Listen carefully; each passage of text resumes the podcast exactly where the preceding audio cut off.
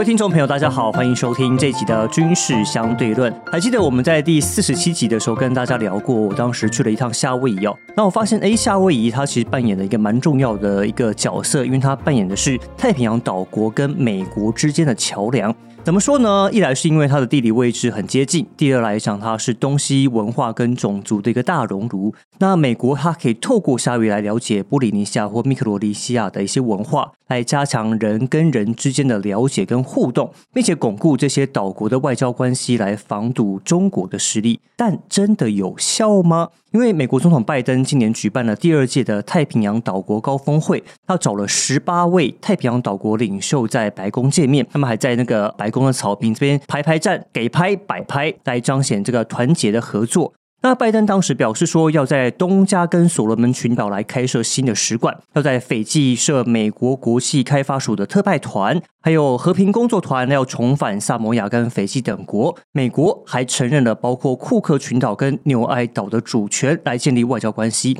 台湾人听到是不是有点啊，有点嫉妒？那问题是说，不是每个岛国都买美国的单，比如说所罗门群岛就缺席了这次的会议，他说不想要听美国说教。那这些岛国为什么突然变成中美必争之地呢？他们到底关切的是哪些的事情？我们今天邀请的来宾是前驻所罗门群岛的大使罗天宏先生。来跟大家分享在当地的一些经验。罗大师好，主持人好，大家好，很开心终于能够见到罗大师本人。就是我们之前常听到您在呃当地的一些故事，然后您还出了一本书嘛。我在所罗门群岛，其实我蛮蛮好奇的。所以您在当地任职的时间大概将近四年吗？两年半哦，两年半。然后后来我记得您是因为身体的关系，所以才返国。对，我是做医疗专机离开所罗门群岛。真的很辛苦，可不可以简单跟我们分享一下当地有没有一些你自己觉得嗯很难忘的一些人跟人之间的一些故事？当然了，我跟所罗门群岛现在台面上的人物啊，其实都是我交往很密切的，包括跟我们断交的叫苏卡瓦瑞，苏加瓦瑞总统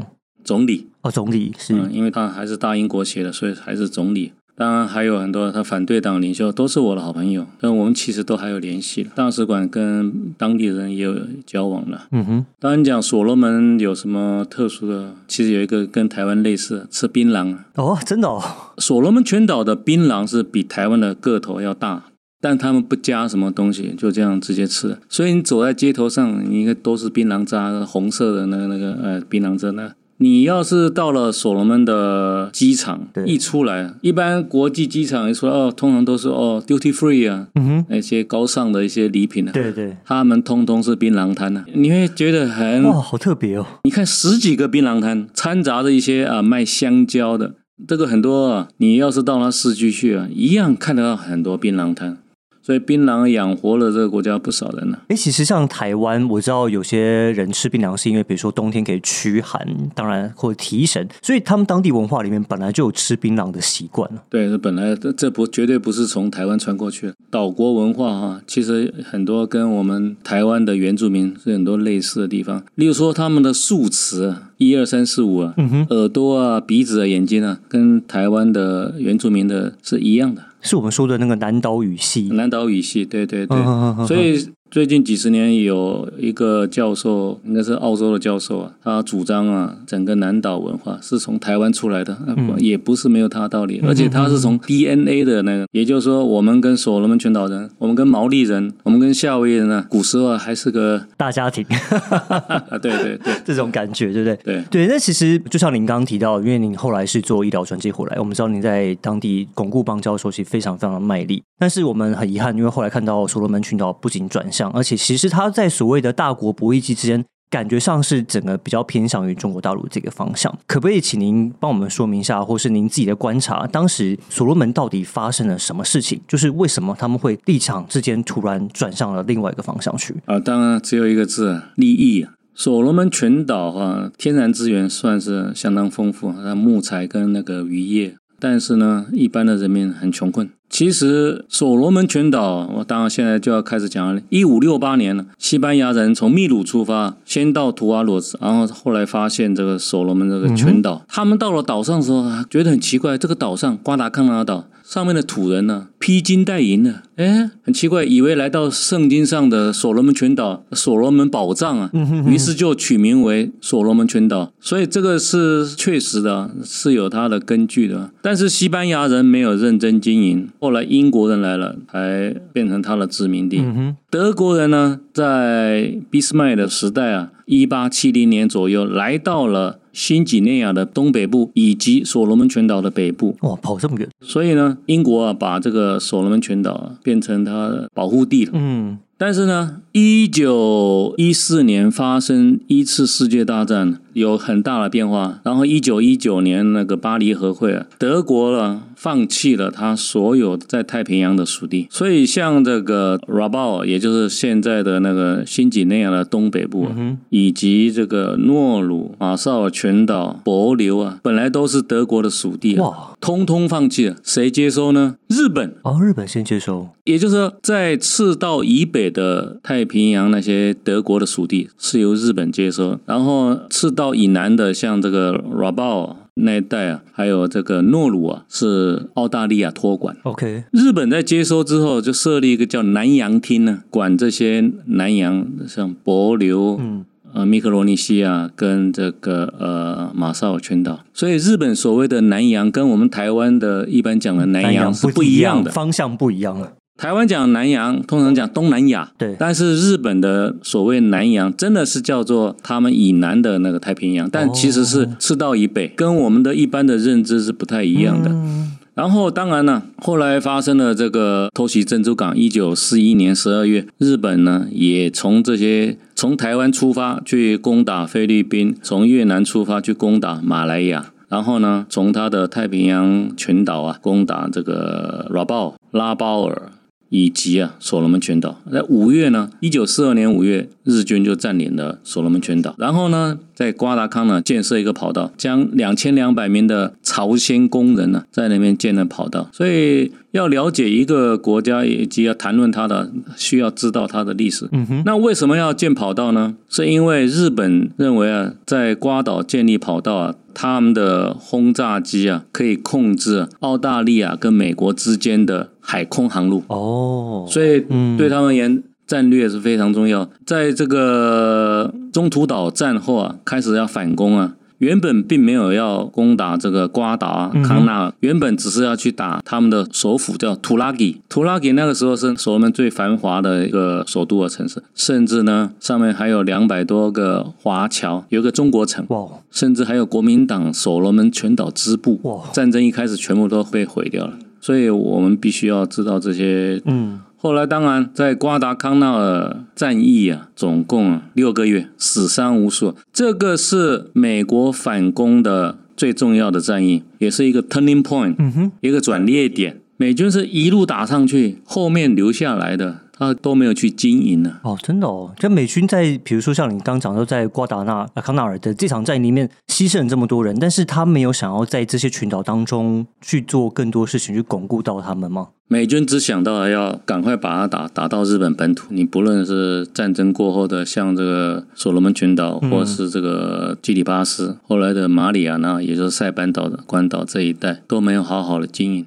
因为战后美军也要复原所以呢，那边呢，他等于是委托啊澳大利亚跟纽西兰呢友好国家去经营哦，所以他后来对这些曾经发生过战激烈战役的那个国家，他倒是没有好好的经营。到了一九九零年代，中国崛起，他们就认为这个南太这些岛屿啊，是他们扩张了的一一个一些重要地方。像他们在基里巴斯，他们在一九九零年代建交之后啊。建立卫星接收站哦，二零零三年，嗯，我们中华民国跟这个吉里巴斯建交啊，就中国撤出，可是呢，卫星站还留着，这个我有印象。对对，卫星站还留着。其实就跟那个日本人一样，中国也发现所罗门群岛战略位置的重要性。嗯，所罗门群岛是这个在太平洋里面算是面积比较大的岛屿。然后战略位置就是刚才讲控制了澳大利亚跟美国之间的海空航路，嗯，所以他们就是积极的在这个所罗门群岛拿下来。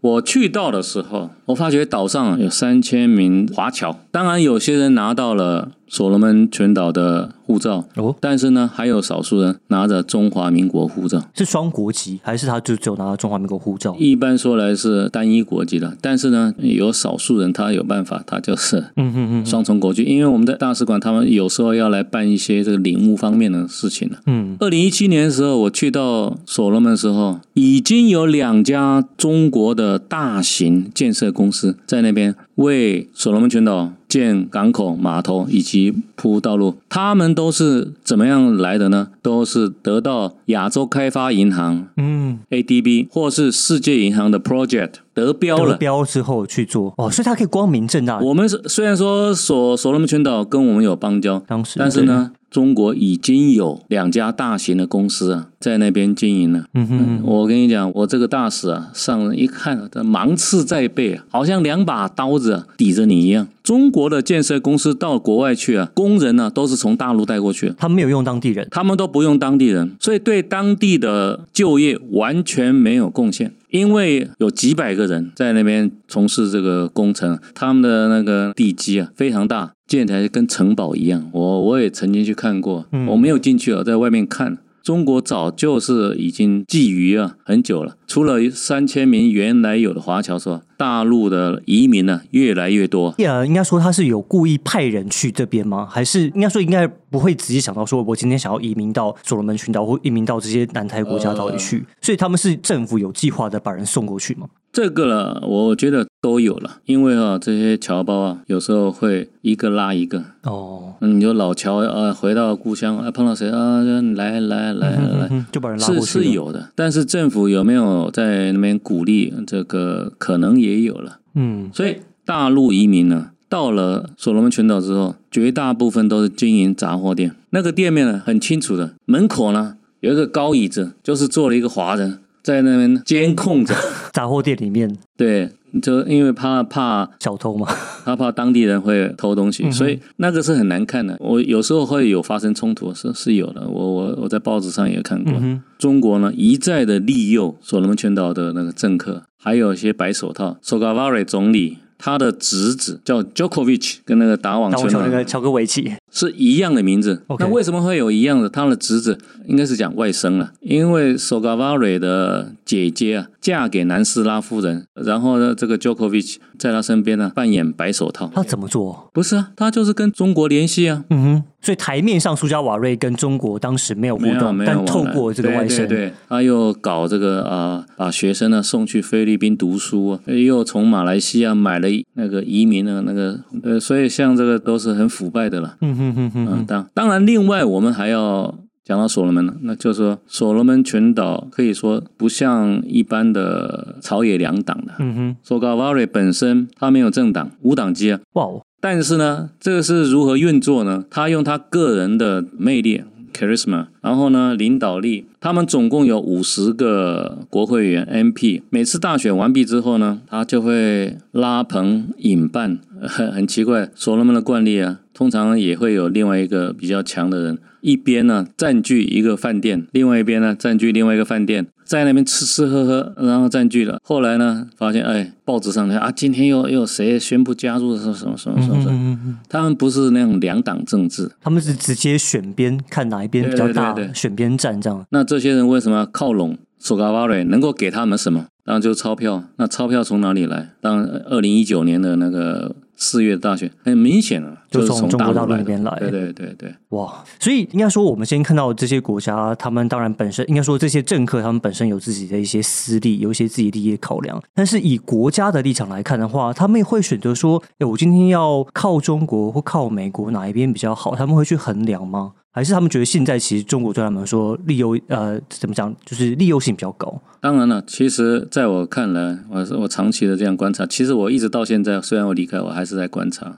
他们没有长远的国家利益，都是看现在，目前的你看得到的利益，嗯哼，也就是钞票而已，对他们而言，大致上来讲应该是这样子。嗯，所以没有什么崇高的国家目标，没有。所以，像我我刚提到，我们在夏威夷的时候，我跟一些智库、一些学者访问，他们说，想要透过一些文化交流来加强美国跟这些岛国这些人的互动关系，看起来这样应该是没有什么实质效应，对不对？呃，还是看钱的话，这个你文化再多啊，再博大，你也无法跟这个钞票比了。您刚才讲那个美国在夏威夷的智库，是请问是哪呃，东西中心对。还有那个 Pacific Forum，呃，对，我在夏威夷也待过三个月，嗯，我是参加美军的叫 APCSS。U.S. PACOM 下面有一个他们的一个一个智库，嗯我在那边三个月，我同学啊，大概三十几个国家，美国太平洋支部，现在叫印太总部，部，印太司令部，它甚至还包括外蒙古、俄罗斯，所以呢，同学有三十几国，当然包括了所有的太平洋国家，所以我也结交了不少的太平洋的这个岛国的朋友了。嗯哼，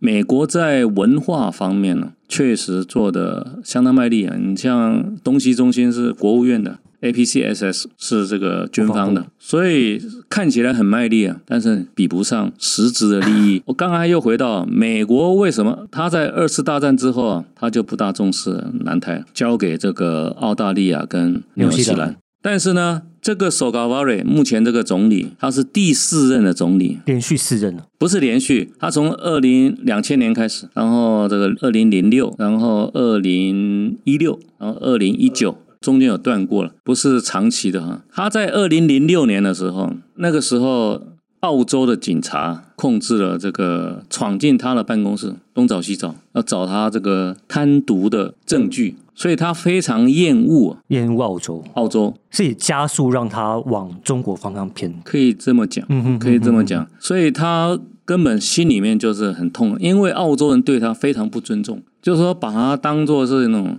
蛮夷之邦啊、落后地方的那个酋长来对待，嗯这样这样的。嗯这个一直到我我的观察其实也是这样的，很多消息啊，我在的时候，这个总理啊是先告诉我，澳洲根本不知道，这个澳洲的代表有时候还打电话问我，哎，Roger，请问那个那个，他就是不让澳洲知道。哇，嫌隙这么深呢、对对所以我们，看到的是，包括利益上的部分，包括这几个传统大国对于这些岛国的不尊重。美国呢对所罗门群岛也不是很尊重。二零一七年是那个瓜岛战役七十五周年，那个典礼非常盛大，我也受邀参加了。然后这个典礼结束之后，美国驻新几内亚大使巴纽了，他兼辖这个这个首龙群岛，他跟我约吃饭，他跟我讲说，呃，Ambassador，I told Prime Minister s o g a v a r i don't make stupid decision，叫他好，这么直接哦。叫他不要做愚蠢的决定，就是跟中共建交。当然了，这个是女大使啊，是女的大，她告诉我这样的，因为我跟那 s o g a v a r i 也是经常的见面，对，她也跟我讲这件事情，所以呃，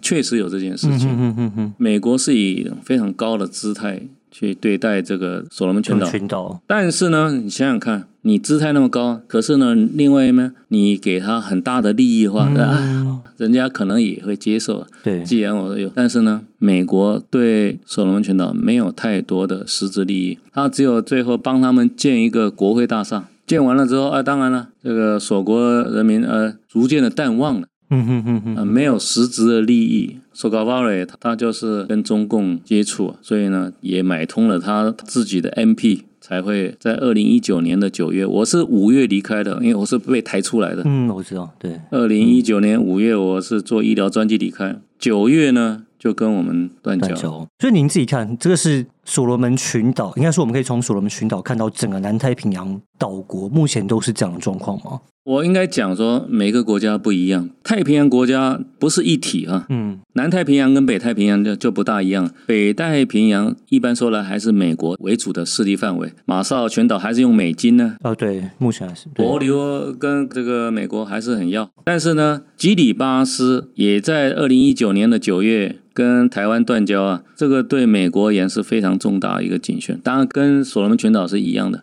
瓜岛战役之后啊，所罗门群岛战役之后啊，美国在基里巴斯啊也是费了九牛二虎之力啊，也是死了不少人呢。再拿下来。然后呢，现在居然变成中国的邦交国，所以对他们也是个惊吓。于是呢，在二零一八年哈，我曾经呢跟美国国务院的一个代表团跟他见面，我我也请他们吃饭，他们找我吃饭，但是我请他们吃饭，他们已经有警觉了。后来呢，我们在二零一九年，当然后来断交之后啊。美国在在二零二零年呢，就宣布啊，要在所罗门群岛建立大使馆，嗯。因为没有大使馆呢、嗯，它本来是尖峡嘛，是巴纽的大使兼辖的，还有一个那个伯明，你知道吗？伯明就是这个川普时代的副国务卿，也来过台湾呢、他相当亲台湾呢、嗯伯明呢，他当时并不是这个国家安全顾问，他是白宫里面负责亚太事务的这个官员。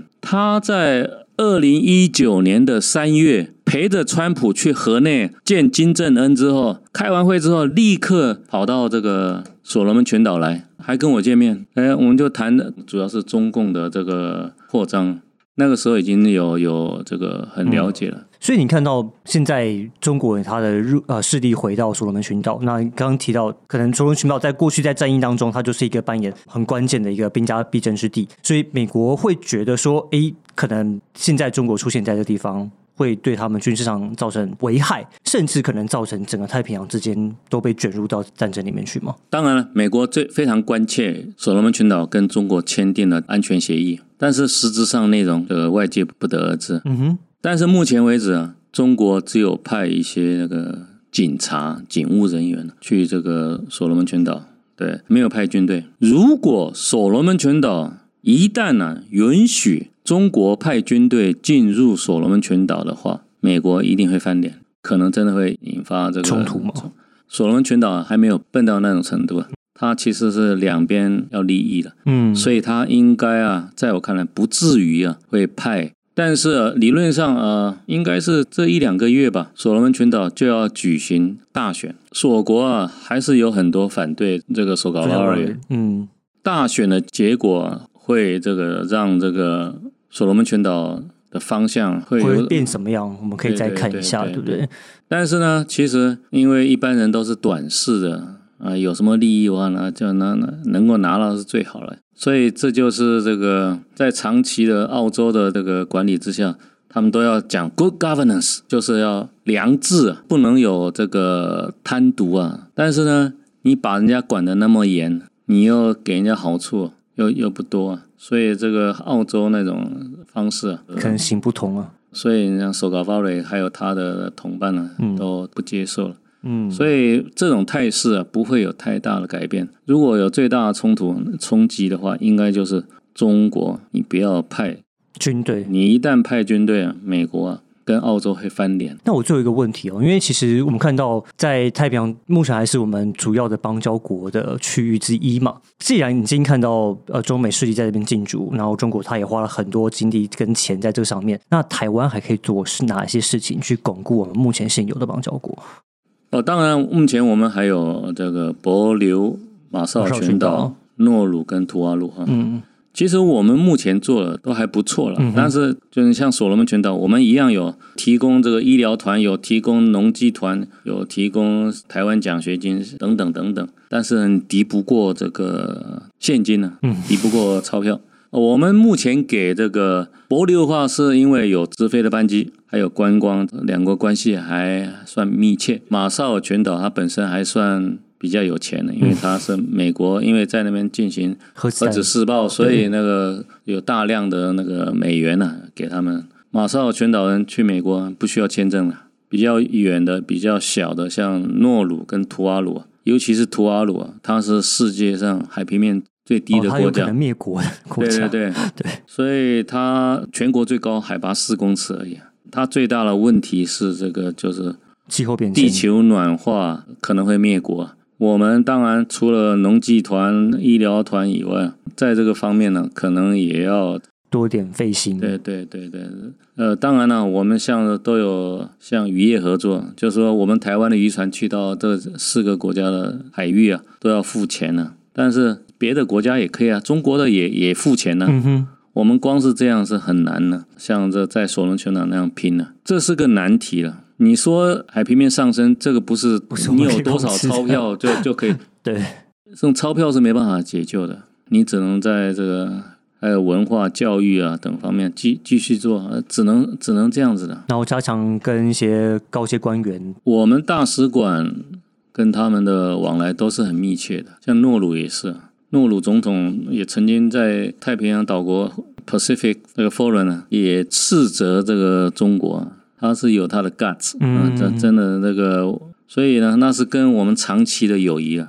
我们外交人员住在这个太平洋岛国上是真的很辛苦了。嗯然后当然了，跟他们的往来啊都很密切，但是以这所罗门群岛跟那个基里巴斯岛为例，敌不过钞票冲击啊。现在我们台湾也不愿意跟大陆，做金钱竞争嘛。对对对，嗯，所以你把这些政客你你看得很紧啊、其实也没有用。其实可能还是要适应一下当地的一些情况啊。今天非常谢谢大师来跟我们分享，让我们了解说，原来太平洋岛国不是我们想象中的就一定原本的这么亲美，那也不是因为这么单纯就突然之间中国势力进来，他们其实在里面布了很久的局。那接下来，刚如同大使所说的，接下来这个呃所罗门群岛进行大选，那未来会不会有什么样的转变？希望也有机会可以跟大使聊聊，那看一下我们的这些岛国他们在政治上、光谱上面会不会还会有哪一些的变化。今天在再次谢谢大使来上我们的节目。谢谢。那今天我们节目先到这边感谢您的收听我们下一集军事相对论再见拜拜。